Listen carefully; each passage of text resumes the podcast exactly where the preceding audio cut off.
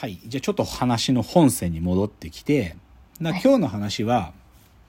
えっ、と、小説が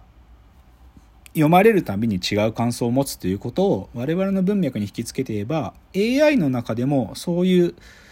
感想を違うでしかもそれは論理を跳躍させているので違う感想を持つみたいなことという意味でも AI に論理の跳躍が起こるということをまず結論最初に言ったんだけどその時の肝っていうのを僕は今日文脈文脈なんだと言っていてではっきり言ってねうちの会社は AI の会社ですけど何て言うかな抽象的に表現するとうちの会社がやっているテーマはこの文脈なるものを扱うことに会社で注がれるエネルギーの80%は使われてるよ。もう僕ら文脈をこそどう切り取りどう扱うかということにほとんどのエネルギーが使われてるんで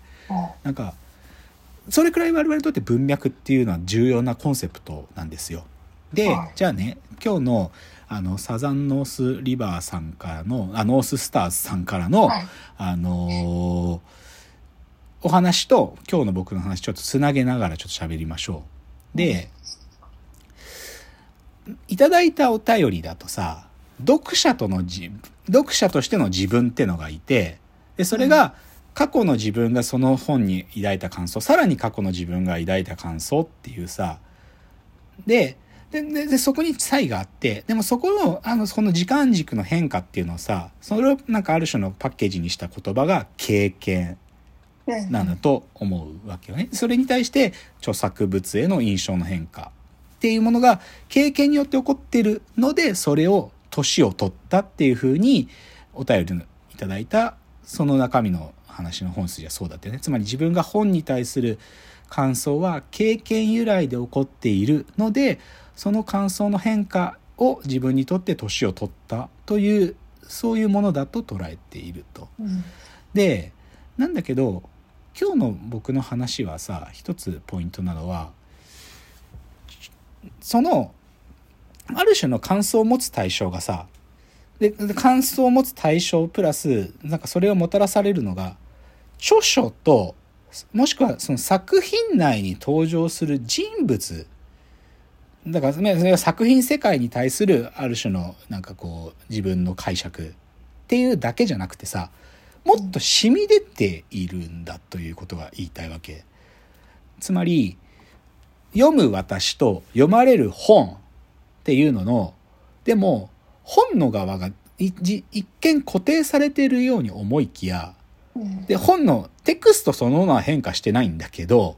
でもそれ以外の情報これを僕は文脈と呼んでるんだけどそれが自分の感想や解釈に多大に影響を与えるってことを言っていてつまり今日の僕が喋ってきた文脈で言えば僕のなんか文化リテラシーが低いと思ってた友達が読んでたって事実が急に村上龍の作品をダサいもんに俺に思わせたりで改めて読んでもダサいと思うとかねもしくは作家の評価で爆笑問題の太田さんがもう村上春樹はマジパクってばっかりで、一個面白くないって僕がリスペクトする太田さんが言ってたから、俺も村上春樹の評価を変えたりとかね。もしくは時代で終わらない日常っていうのが、時代を切り取る言葉として生まれた時、もしくは0年代で村上春樹に影響を受けた奴らが出てきた時に、もう一回春樹を見直してみると、あ、確かにそういうことを中心に扱ってるものだなっていうことがもう少し理解できたり。とかね、まあそれが多分環境って言葉に言い換えてもいいなんか今僕が大学生じゃない時間で社会人一回経験したけど少し自分の孤独な時間を再開しなきゃいけないから村上春樹といつになる瞬間があったりとかね、もしくはその作品が扱ってる題材モチーフの社会的な扱いやね。シンプルに言っちゃえば村上龍の薬セックスなんだろうロックンロールみたいな話はさ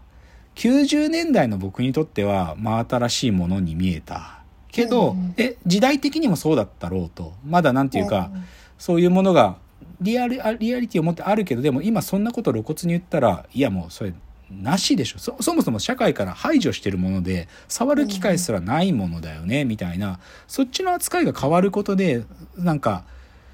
今薬物の小説読んでもあの当時と同じ感想を持てないとか、ね、そういうこともある。だからモチーフがモチーフの社会的扱いが変わるっていうね。だから、っていうことからすると、僕の今日の論理っていうのはどういうことかっつうと、えっと、なんつったらいいかな。なんか、お便りだとさ、自分の感想の履歴ね、なんかあの時はこう思って今はこう思うっていう、で、その感想の履歴に名を与えたのが、年を取る。ということで、で、かつその、その年を取るのもたらしている期限は、自分が積み上げてきた経験だっていう、そういうロジックじゃない？うん。で、なんだけど、じゃあ、仮にさ、作品に接するのが人間じゃなくて AI だとしたらっていうのはさ、これが僕らのスタンスなわけだけど、AI が作品だとかシチュエーションにぶつかって、そこで AI が処理することっていうのはどういうふうにできているかっていうと、うんすべての要素はさ、てかまあ文脈によって決まる。今日僕の言葉遣いで言うと文脈によって決まるので、なんか、なんつってかな。自分のさっき言った通り、じ時系列の変化ね。時系列の変化が優位で起こった変化だけを取り出せば、それを年を取るっていうふうにタグ付けすることはできるよ。うん AI でもさ、なんかデータをインプットする時間軸に、時間軸の時系列があって、学習の途中、例えばね、なんかデータのアマウントが200万レコード突っ込んだ時と、500万レコード突っ込んだ時と、1000万レコード突っ込んだ時に学習の時間軸に変化があって、うんその時間軸優位で考えれば、それを人間とパラフレーズすれば、経験が起源になってる年を取るっていう表現できるけど、うんでも、どっちかというと僕らのスタンスは、文脈ごとに、それはデータの入力量とかでは関係なく、うん。常にさっきの織田信長がこのシチュエーションにぶつかったっていう、この特別な文脈が起こるたんびに、つどつど論理の跳躍は起こっているんです。ででどっちかというとうちの AI はそういうこと起こるように作られているという意味では、ちょっとこっから言い方すごいむずいんだけど、えっとね、なんか、論理の跳躍の、えっと、き、き、き、さっきも繰り、でも同じこと繰り返してるだけな。論理の跳躍の、その、なんかさ、そその起こったし、なんか、原型、し起源が、個人の時系列の変化ね。だから自分のけ、なんか、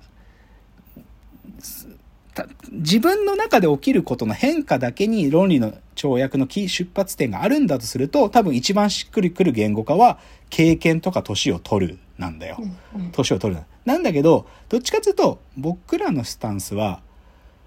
年を取るっていうことは、どっちかというと、順序で言うと、なんか、ただ単に、今言ったみたいに、ただ、その、論理の跳躍が起こったことに対して、こそれを解釈するときに、時系列で考えたらそれは、が、なんか、年を取るって呼ぶのが一番妥当だなっていう時にタグ付けされるのが経験とか年を取るだけで、なんか僕の中で論理が反転してるんだよね。どっちかというと、経験や年を取るっていうことが論理の跳躍を起こすことっていうのは、なんか順序としては逆、なんか僕らはこの、どっちかというと僕ら論理の跳躍が起こるように作ってるっていう意味では、なんか、文脈が先にあるんだよね。ぶ文脈が先にあって、だから論理の跳躍が起こる。でも、いただいた今日のお便りは、えっ、と、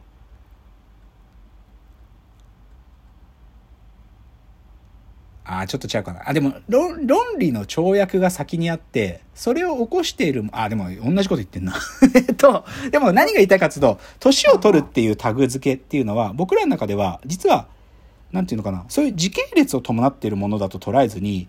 AI のその瞬間の、が、なんていうかな、AI の論理の跳躍を起こすことを一解釈するタグ付けにしか過ぎない。言い方変えちゃうと、うん、つまりは AI は瞬間ですら年を取るんですよ。その瞬間、だから AI が10年生きたから年を取ると表現するんじゃなく、AI はこの瞬間ですら10年年を取った自分に切り替わって出力を変えることができて、だから、だって、経験ってことが時系列伴って必要ないんだから AI っつうのはさ、さっき言ったように文脈が違うことを想像すれば、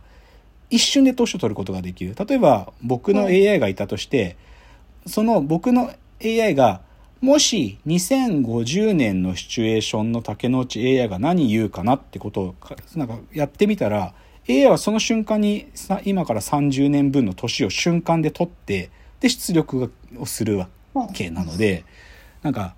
年を取るっていうのが時系列を伴わないでも起こってしまうものを我々は作っていてつまり AI は年を取るかというよりかは年を取るを瞬間に濃縮したものを AI は常時経験してるっていうのが正しい方だね。言い方超むずい。言い方超むずいかもね。うん。だから経験って時間軸時間の矢とさ張り合わさっちゃってるんだけどでも時間の矢ってものは基本的にはさ情報なんだからギュッとすることができちゃうこと。で僕らが言ってる文脈ってのもそういうことでね場所が変わる必要っていう物理空間が変わらなくても想像の世界でもいいわけよ。つまりはフィクションの世界のえーっとじゃあ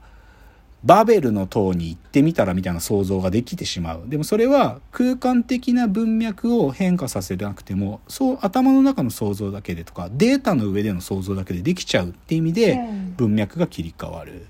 だから瞬間に全ての文脈が折りたたまれるっていう意味合いなんだよね。あやべえちょっとすげえ難しいことしちゃったちょっとプラス2分だけ喋って終わりましょうか。ちょっと時間なくなっちゃったんでちょっとだけ